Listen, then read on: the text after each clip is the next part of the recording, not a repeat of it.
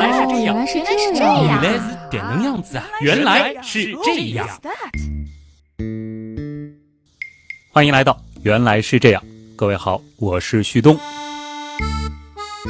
哎，最近这几乎每个月一次的跳票，怕是让不少朋友觉得《原样》这档节目快黄了，快腐烂了吧？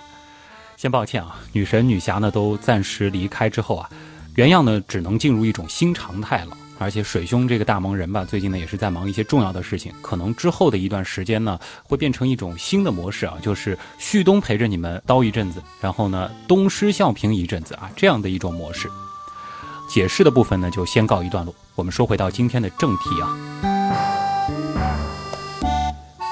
大家应该还记得上一次说臭的那期的开篇啊，其实呢我是提到过我曾经经历的那次腐烂蛋白粉的化学武器攻击事件。加上也有不少同学担心原样再不更新就要腐烂了，所以呢，干脆今天就和大家来聊一聊防腐这个关键词，也给咱们的节目保保鲜啊。尤其是在许多人都对食品安全忧心忡忡的如今啊，似乎一提到防腐呢，大家都难免会皱一下眉头。但是千万别忘了，恰恰是千千万万的防腐剂和防腐技术，哎，才能够让这颗我们所生活的。其实非常容易腐烂的星球，能够供养得起那么多的人类，又或者说是让各种各样的食物可以去满足我们越来越挑剔的胃口。如果说你对原样之前的几期重口味向的节目，像是谢谢腐烂、无菌术语、白大褂、我们为什么会臭等等，呃，已经烂熟于心了。那我相信啊，你对于食物或者是尸体为什么会腐烂这个概念，应该也不陌生了。无处不在的细菌和真菌这样的小家伙们呢，是绝大多数腐败和霉变的元凶。食物的腐化过程呢，其实就是食物被细菌和微生物占领的过程。而富有丰富营养的食物啊，自然嘛也是微生物的美餐了。当然，青菜萝卜各有所爱，微生物呢也是如此。不同的微生物对于食品的营养物质，其实也都有自己各自的偏好。比如说，酵母菌呢就最喜欢糖，变形杆菌喜欢蛋白质，而霉菌呢其实更偏爱脂肪一些。更专业一点的说法，应该是这些微生物对于它们所对应的营养物质分别有着较强的分解能力。但不管怎么说啊，由于各种微生物的普遍存在，只要条件合适，一旦少量的微生物污染了食品，很短的时间内啊就会让食物的样子发生彻底的改变。除了极少部分变成了像是什么酸奶、纳豆、臭豆腐之类的美食之外啊，绝大部分的食物呢都会变得，嗯，不仅是面目可憎，而且无法入口。相信没什么人真的就爱吃腐烂的东西吧？毕竟啊，很不幸的是，我们可没有像秃鹫或者是猎狗这样的食腐动物那样，拥有极其强悍的可以直接消灭绝大部分病菌的消化系统，并且还演化出了对多种致命细菌的适应能力。因此啊，无论是一些本身就对我们有害的细菌，还是一些微生物对食物进行的分解过程当中所产生的毒素，都是腐烂的食物让我们生病甚至死亡的罪魁祸首。用演化逻辑不难理解啊，人类为什么天然的讨厌腐食啊？出处呢也正是在这儿。在那个没有冰箱，甚至农牧业都还不发达的年代，早期的人类。就已经开始琢磨起对于食物防腐的方法了。虽然说巴斯德老先生煮的那锅肉汤放到今天才不过一百多年，但是在我们远不知微生物为何物的过去，先人们呢是早已经摸索出了一系列天然的防腐方法，来延长食品的保存时间。哎，这就是所谓的天然防腐技术与天然防腐剂。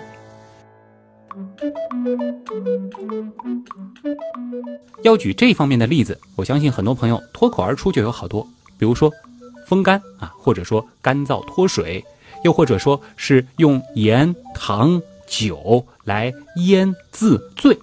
这些方法呢，除了会给食物带来独特的风味之外，更重要的还是在于大大延长了食物的保存期限。不过具体说起来，这些方法背后所对应的原理呢，还是有所不同的。这里呢，就要谈一谈防腐的本质了啊。本质上呢，就是要阻止或者说是最大限度的抑制微生物啊，这其中呢是包括细菌或者是霉菌等等它们的生长。它们的生长需要什么呢？需要的是营养物质、水分和适当的温度与酸度。而传统的防腐技术呢，主要就是从这四个角度切入的。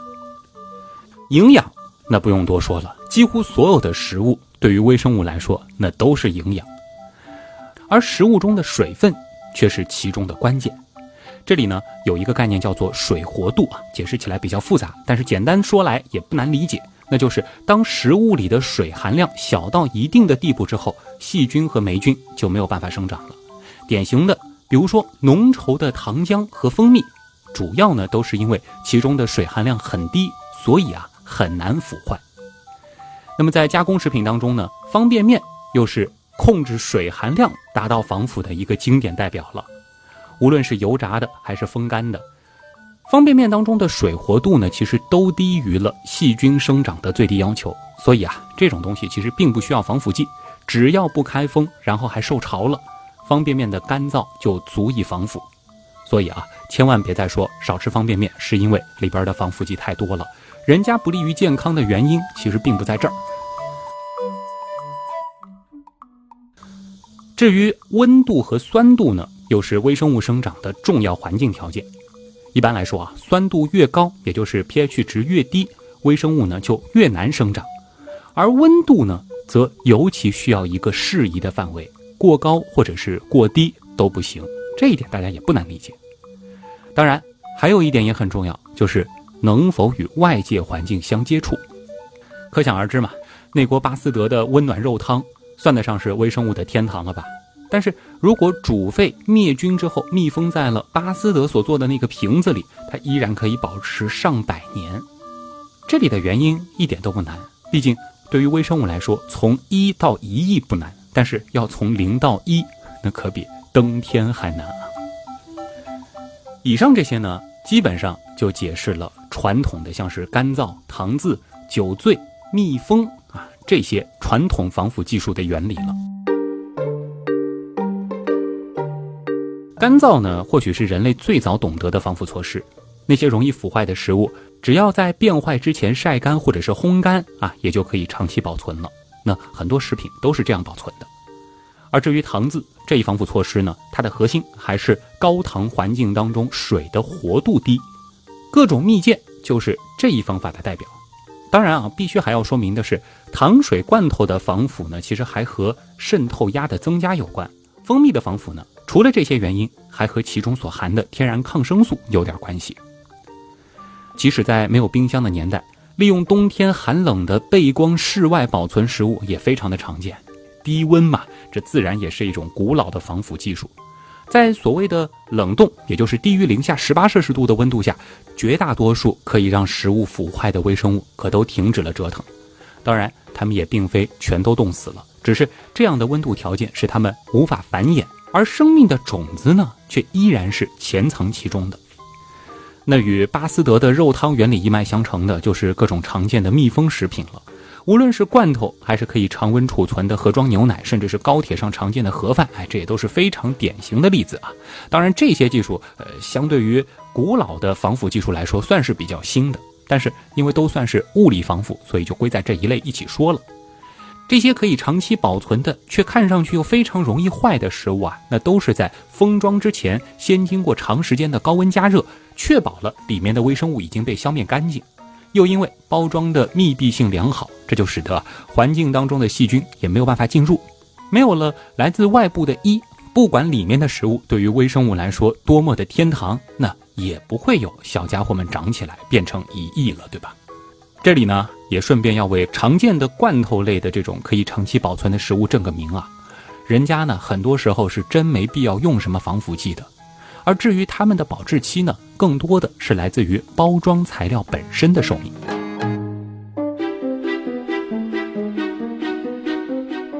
至于用盐来腌，或者是用盐来渍，这个呢是需要单独介绍一下的。对于咸肉、火腿、香肠之类食物的保存原理，哎，除了脱水之外，其实更重要的是利用盐，从而达到以菌治菌。这又是怎么回事呢？首先啊，一般的细菌在高盐环境当中呢，的确是难以生长的。但是曾经我们也说过啊，这世界上的细菌种类可是数不胜数的，这其中呢，恰恰有一些细菌就是喜欢高盐环境。同样的，这世界上的细菌种类数不胜数，而其中呢，只有很小的一部分是对我们有害的。另外，在细菌世界还有一种现象非常重要，比如说，当食物被一类细菌占领之后，很有可能它就会把别的细菌阻挡在外。综合上面这些信息之后，你是不是能够猜到啊？用盐来保存食物的关键点就在于，让对我们无害的那些细菌去占领食物，哎，用它们去阻挡其他的坏家伙，这不就万事大吉了吗？而盐呢，恰恰就是这一方法的影子。我们那些尚不明白微生物为何物的祖先们呢，其实就是偶然发现并最终熟练运用起了这一现象，在肉上撒满盐，并不是用盐去阻挡细菌。而是让肉类被耐盐且无害的细菌占领，这些细菌呢能够帮助人类抵抗外来的有害物。当然，顺便的，这些细菌还会帮我们将肉类进一步的变成风味独特的火腿、香肠或者是腊肉什么的。那至于其他的，利用腐烂这个现象本身让食物变得更加美味，同时也更利于保存的方法。其实，在谢谢腐烂那期已经说的非常详细了。今天呢，我们也就不赘述了。到这儿呢，那些常见的、经典的非防腐剂防腐技术，其实我们已经说的差不多了。这其中的知识呢，其实基本都在初高中的生物课和物理课上讲过。当然，我相信啊，一定有许多朋友迫不及待的想知道防腐剂又是怎么一回事了。的确。随着人民对美好食物的需求越来越旺盛，工业化的食品生产便不再满足于传统的这些防腐技术了。他们呢一直以来都希望能够找到一种操作更简便、保质期更长、成本更低、对食物风味的影响又微乎其微的防腐好方法。食品防腐剂那当然不让就是首选了。我们首先要承认的是啊，在早期的工业化食品生产当中。对防腐剂的选择呢，的确是走过一些弯路。当时啊，甚至尝试过用福尔马林，也就是甲醛这样的高毒产品来进行防腐。这或许也是许多人至今依然对防腐剂存在严重的刻板印象的一个重要原因吧。但是现如今啊，只要是能够在正规渠道购买到的正规厂商生产的食品，其中所使用的防腐剂呢，可完全不是当年的模样。而今天我们接下来的工作，正是希望要给这些防腐剂来正证明，倒不是说要证明它对人体完全无害，我相信没人敢这样说，而是希望更多的人可以听完之后不要谈之色变。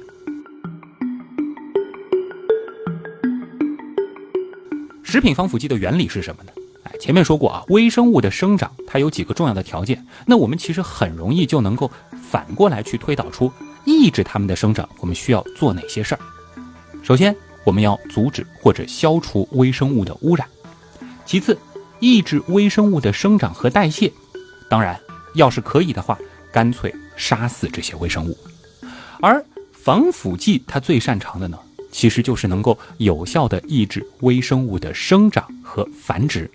那至于第一点和第三点呢，在食品生产的过程当中，主要是加工。和包装这两步来完成的。防腐剂抑制微生物的主要手段呢，又有三种。首先呢，是干扰微生物的酶系，破坏它正常的新陈代谢，抑制酶的活性。另外，它们还能让微生物的蛋白质凝固和变性，干扰它们的生存和繁殖。又或者改变细胞浆膜的渗透性，抑制其体内的酶类和代谢产物的排除，导致其失去活性。啊，这些概念听上去真的有些学术啊，我读着也累。没关系，有了这样的概念之后啊，接下来呢，我们就来认识一下食品防腐剂界的几个大网红。首先登场的便是大名鼎鼎的苯甲酸钠了。哎，大家可以看看手边的饮料包装，又或者是醋、沙拉酱什么的啊，看一看配料表里面是不是能够找到它。的确，苯甲酸钠在我国用的很广泛。它是一种盐，而苹果、李子啊，甚至小红莓这样的水果呢，其实在自然的状态里也会产生苯甲酸钠。另外呢，像是丁香、肉桂这样的啊少数的甜性香料也会含有少量的苯甲酸钠。当然了，这些作物产生苯甲酸钠的目的呢，倒并不是为了防护自己，这一点今天就不展开了。那么在食品工业上，苯甲酸钠与它的亲戚苯甲酸啊，也叫氨烯香酸，它的确又都是非常好用的防腐剂。苯甲酸类防腐剂呢，是以其未理解的分子发生作用的。未理解的苯甲酸亲油性很强，它容易通过细胞膜进入细胞内，干扰霉菌和细菌等微生物细胞膜的通透性，阻碍细胞膜对氨基酸的吸收。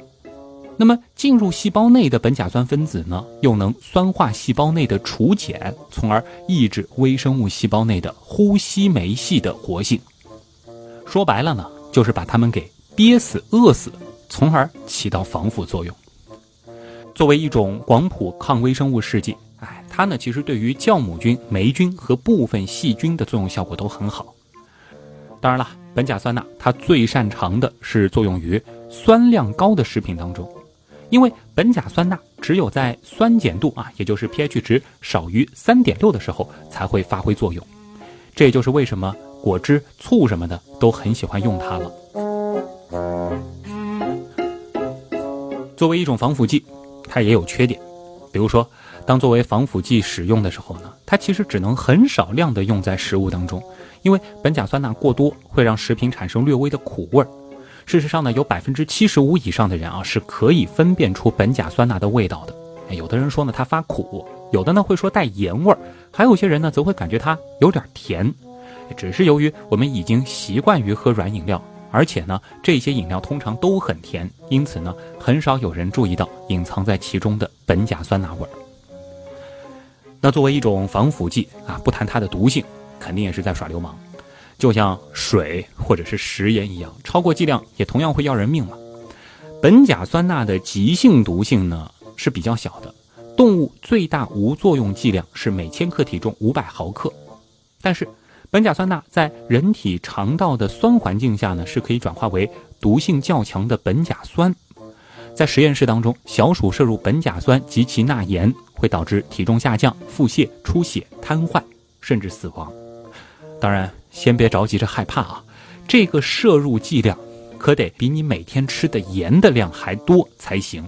那通俗点说啊，就算你每天喝五十瓶饮料，摄入的苯甲酸钠也远远达不到急性中毒的水平。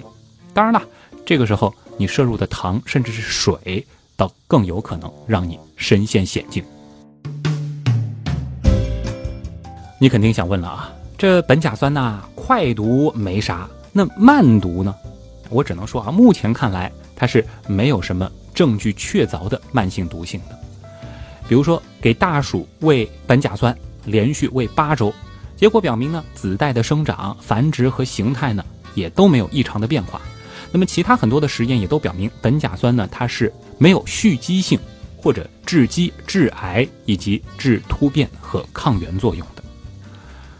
当然，谈任何一种化学物质的潜在风险的时候呢，我们都只能说，以现在的研究来说，它是没有风险的。这句话怎么衡量，还是看各位自身。那我相信啊。一定有人听说过，尤其是前两年这个事儿还挺红，那就是维生素 C 和苯甲酸钠放在一块儿会生成苯，这个东西可是证据凿凿致癌的。这个呢还真的有，但是我们得看到底是什么样的情况。如果把高浓度的苯甲酸钠和相对浓度不高的维生素 C 放在一起呢，的确是有可能产生微量的苯的。哎，不过呢，这个反应其实要很多条件啊。第一，最好温度比较高，要多高呢？肯定得比室温还要高，才有利于这个反应的发生。第二呢，最好还有光线。哎，如果在暗处，反应就会慢很多。第三呢，维生素 C 的浓度啊，它不能太高，太高了呢，就会抑制苯的生成。第四，也是一个最重要的条件，它必须是在酸性环境下才会产生苯。严格的来说呢，这个 pH 值是要在三以下的。想一想，经常放在冰箱里面的那些饮料，有多少同时满足以上这四个条件呢？当然，也不是说饮料当中就完全没有苯，这个也是不负责任的。二零零七年的时候，美国的 FDA 呢，其实就做了一次食品行业的调研，结论是这样的啊，绝大部分既含有苯甲酸钠又含有维生素 C 啊，比如说橘子汁之类的饮料，它都是安全的，因为生成的苯的浓度微乎其微，有多少呢？数字就不说了，类比一下，这个苯的浓度呢是目前我国饮用水标准的一半，也就是说，即使比这个浓度再高一倍的水，哎，大部分的人呢每天也都在喝，自来水厂并不会认为这个浓度有什么不合格的。脑洞太大，休息一下。如果听节目不过瘾，你也可以去我们的微信订阅号逛一逛哦。与节目有关的更多知识干货，每周节目的 BGM 歌单，还有趣味猜题闯关都在那里了。微信订阅号搜索“刀科学”，刀是唠叨的刀哦。其实吧，你打“刀科学”的拼音也是可以直接搜到的。嗯，我怎么就没想到呢？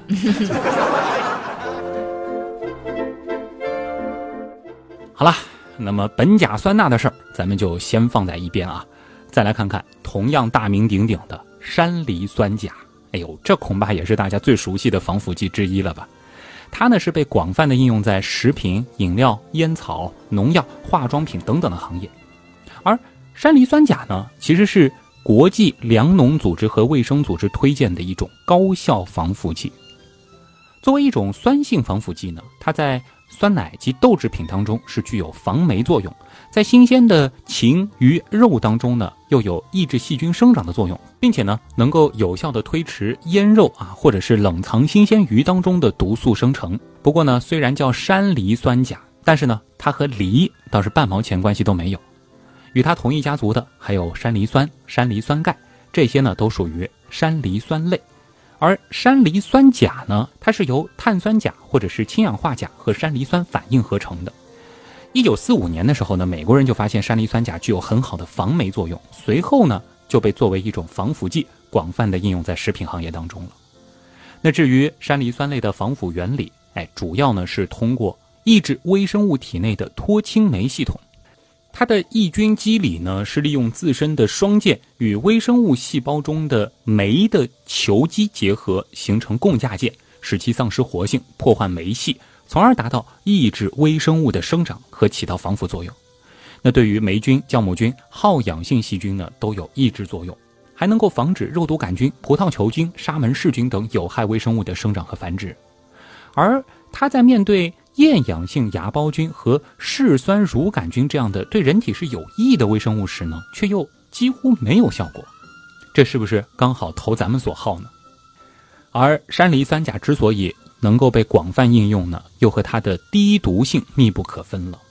它在人体正常的新陈代谢下呢，大部分都会以二氧化碳和水的形式排出，可以说对人体基本无害，而且呢，对食品风味也没有不良影响。所以呢，它是目前国际上公认的最安全的食品化学防腐剂之一。举个例子啊，六十千克体重的成人每天摄入一点五克以下的山梨酸钾是不会产生副作用的。按照国标当中的标准啊，这就相当于你每天要吃一点五公斤的肉罐肠啊，这个量真的是很大的。当然了，动物实验也是一直在证实啊，山梨酸钾它没有致畸和遗传毒性。要具体来说，山梨酸钾的毒性有多低呢？我们其实来看一看它的日允许摄入量就可以了。对比一下苯甲酸，它的日允许摄入量呢是苯甲酸的五倍，而山梨酸钾的毒性呢，甚至仅仅相当于食盐的一半。啊，有了这样的特点，可想而知食品工业对它是有多爱了。当然了。山梨酸钾它也不是万能的，记得以前讲过，对于细菌的一个最粗略的分类啊，就是把细菌进行革兰氏染色。那么染完之后呈现紫色的，我们称作是革兰氏阳性菌；呈粉色或者是红色的呢，称作是革兰氏阴性菌。这两类细菌在细胞结构上最大的区别就在于，前者呢有着很厚的细胞壁，而后者呢有一层坚韧的外膜。山梨酸钾呢，对于革兰氏阴性菌的抑菌效果要比。革兰氏阳性菌强得多，高两倍以上。另一方面呢，山梨酸类的价格的的确确要比苯甲酸类高上不少，这也一定程度限制了它的应用。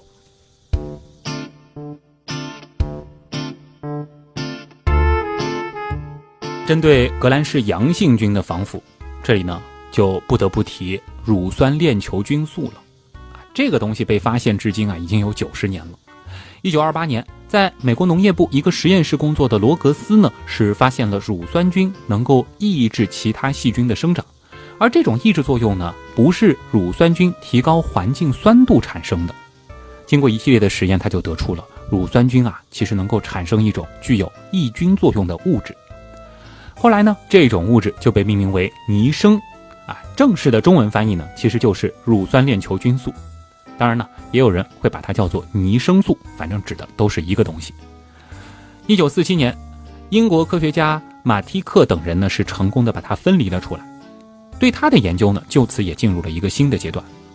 尼生素呢是一段三十四个氨基酸所组成的多肽啊，有不同的种类，其中有一些呢是非常规的氨基酸啊，比如说羊毛硫氨酸这种东西呢，因为最初发现于羊毛而得名，又或者还有一些它的。甲基化的产物，这类具有抗菌特性的多肽呢，也都被统称为羊毛硫抗生素。这一类的抗生素，它的作用途径呢是有两种：跟组成的细菌膜的前体脂分子结合，阻止细菌膜的形成，从而抑制细菌的生长；又或者直接破坏细菌膜，导致细胞破裂。那么，尼生素其实就是第一个被发现的羊毛硫抗生素了。当然，正规点应该叫它乳酸链球菌素。二十世纪五十年代啊，人们就开始琢磨着把它作为一种杀菌剂来使用了。相比于化学杀菌剂，它呢其实是具有相当的优势的。哎，比如说它能够被消化，有效剂量杀菌所需要的剂量呢又远远低于可能有害的剂量，安全，这一直是防腐剂的重要参考因素。一九六九年。国际食品添加剂联合专家委员会就批准了它作为防腐剂的使用。而目前呢，乳酸链球菌素已经在世界上超过五十个国家被使用，主要的应用的领域呢是高蛋白质含量的食品防腐。目前呢，我国允许它用于奶制品、熟食、熟肉制品、罐头食品、方便米面制品、即食水产品、酱油醋以及复合调味品、饮料等食品当中。应用的领域呢还是非常广泛的。不过还是要说啊，乳酸链球菌素呢，它其实也并不是完美。虽然说它对于革兰氏阳性细菌具有广谱的杀灭能力，但是有一些革兰氏阴性细菌，它要攻击起来就比较困难了。感觉上和山梨酸钾刚好相反，是吧？那么其实常见的添加在食品当中的防腐剂呢，还有很多啊。比较有代表性的，像是对羟基苯甲酸的酯类啊。这个有什么对讲期苯甲酸、甲酯、乙酯等等等等，那么它的毒性呢会比苯甲酸钠来的低，还有一个优点是它的抑菌作用和 pH 值是没有关系的，抗菌谱也挺广的。当然也有缺点，这类物质它的水溶性不太好，用量大的时候呢有特殊气味，还有丙酸钙啊，这个东西呢针对霉菌，尤其是黄曲霉菌以及那些让食品发黏的细菌，比如说枯草杆菌是有奇效。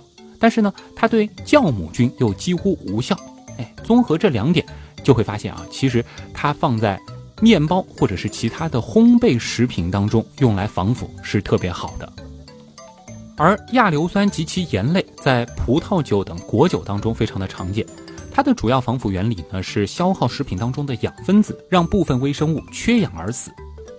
那至于硝酸盐和亚硝酸盐这种添加剂呢，在腌制肉类当中的确依然常见，不得不说，它们对于梭状肉毒芽孢杆菌等耐热细菌是有着很强的抑制作用的，而且呢，可以让肉制品呈现出诱人的鲜红色。但是，依然要强调，这类物质它的毒性很强，所以使用起来是有严格规定的。至于其他的，还有什么脱氢乙酸、单辛酸甘油酯、二甲基二碳酸盐、稳定态二氧化氯。乙二胺四乙酸二钠、乙酸钠、乙氧基喹、肉桂醛等等等等啊！目前呢，我国允许使用的防腐剂就有二十六种之多，全念出来的话，应该是原样史上出现过的最绕的绕口令之一了啊！人各有长有短，那么对于防腐剂来说也是如此。总之呢，每种防腐剂它都有各自的专长，当然了，每一种也都有自己的局限性。无论是什么毒性的多少，还是成本的高低，又或是无法适应的环境和对抗的微生物，所以呢，在很多时候，我们还都会在一种食品的配料表里看见多种防腐剂的同时使用。比如说啊，我们最开始提到的苯甲酸钠和山梨酸钾，很多时候呢，其实都会同时看见。这里一定要强调啊，使用的防腐剂种类多，其实并不意味着这种食品啊，相比使用单一防腐剂的就更加危险。之所以会这样做呢，既有可能是为了风味的需要，也有可能是受限于产品生产工艺，同时呢，也可能存在着需要达到不同的抑菌效果，以及综合了各种成本的因素。另外呢，国家强制标准里也是明确规定了啊，无论你要加多少防腐剂，其各自最大使用量的比例之和不能超过一，啊，所以说无论加多少种，国标里计量防腐剂不是计量其中一种有没有超过其最大使用量，什么意思呢？就是无论你加多少种，国标里计量防腐剂可不是计量其中一种有没有超过它的最大使用量，而是计算整个防腐剂系列比例之和啊。这一点非常的关键。说到这儿，差不多就要说说结论了啊。对于防腐剂呢，我们其实可以有这样一些理性的认识。首先呢，在一些用物理方法，比如说脱水、密封等等，就可以做到有效防腐的情况下，商家其实是完全没有必要再去添加防腐剂的。毕竟这也是钱呢。市面上便宜的苯甲酸钠可要二十块钱左右一公斤，那么像。聚赖氨酸这样的高档货啊，甚至是贵到一千多元一公斤，更不用说在生产线上增加这一环节的设备投入和人力成本了。另一方面呢，超过规定剂量使用防腐剂，它一定是存在安全风险的。这一点呢，无论是防腐剂还是食盐，其实都是如此。而只要添加的剂量在国家规定的安全使用范围内，大家就大可放心。事实上呢，国家在制定相关标准的时候，早就把这个问题考虑进去了。先计算每种食物在日常食用当中所占的比例，然后呢，将这些食物中允许添加防腐剂的最大含量按比例相加，使得这个值呢要远远低于对身体有害的剂量。请注意啊，是远远低于。当然，如果你还是非要说我就是一天吃一百个蛋糕、五十根香肠、三十瓶可乐这样干的人，那。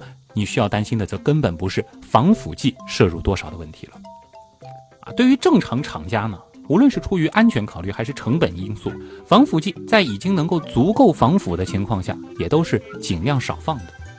当然了，我们也不排除那些三无工坊、黑心商贩为了掩盖腐败变质的原料，或者是添加劣质防腐剂和其他添加剂的情况，这个也确确实实客观存在。但是这种情况。就要另当别论了。今天我们所讨论的都是正常合格的食品工业所生产的食品。防腐剂，它的确能够防腐，但是它不能逆转已经腐败的食物，更不能用于食品的腐败变质以及质量缺陷。当然了，和你一样也非常关心食品安全的我，其实也一直期待着那种。副作用更低、抑菌效果更好、对食物风味影响更少的所谓的理想防腐剂或者是防腐技术可以早日出现。但是在这之前，对我来说，我觉得也没有必要为了食品配料里出现的什么苯甲酸钠、山梨酸钾或者是乳酸链球菌素等等啊这样的防腐剂而影响了每天吃东西时的那种好心情，不是吗？好了，原来是这样。就是这样。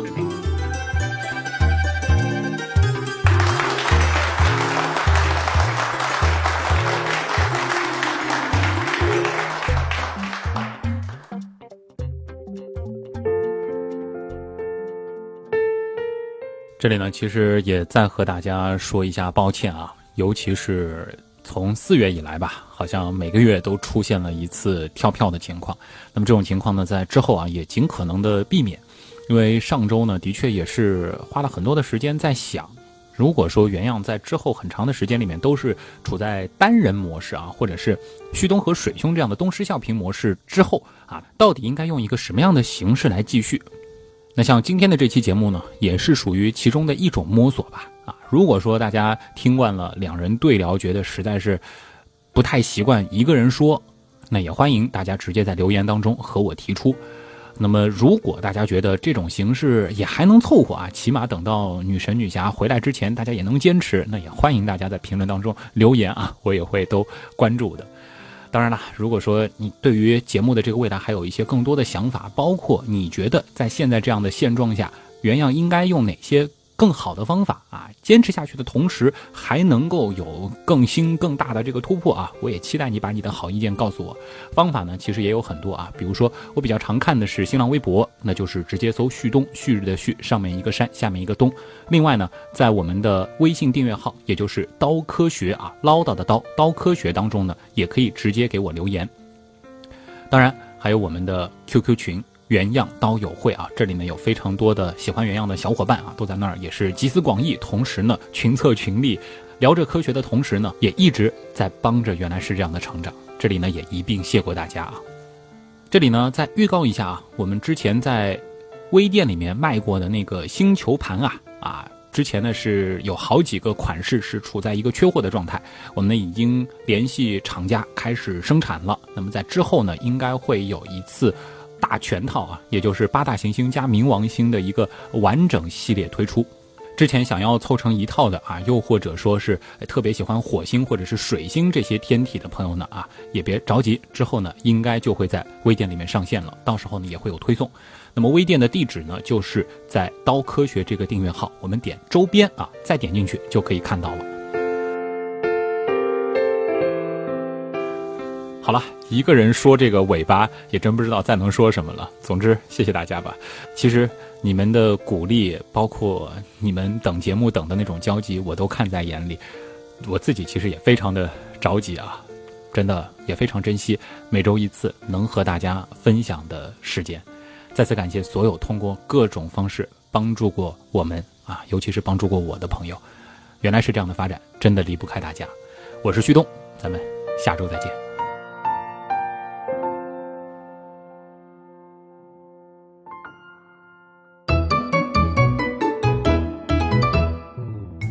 那么相比于化学杀菌，那么相比于化学杀菌剂，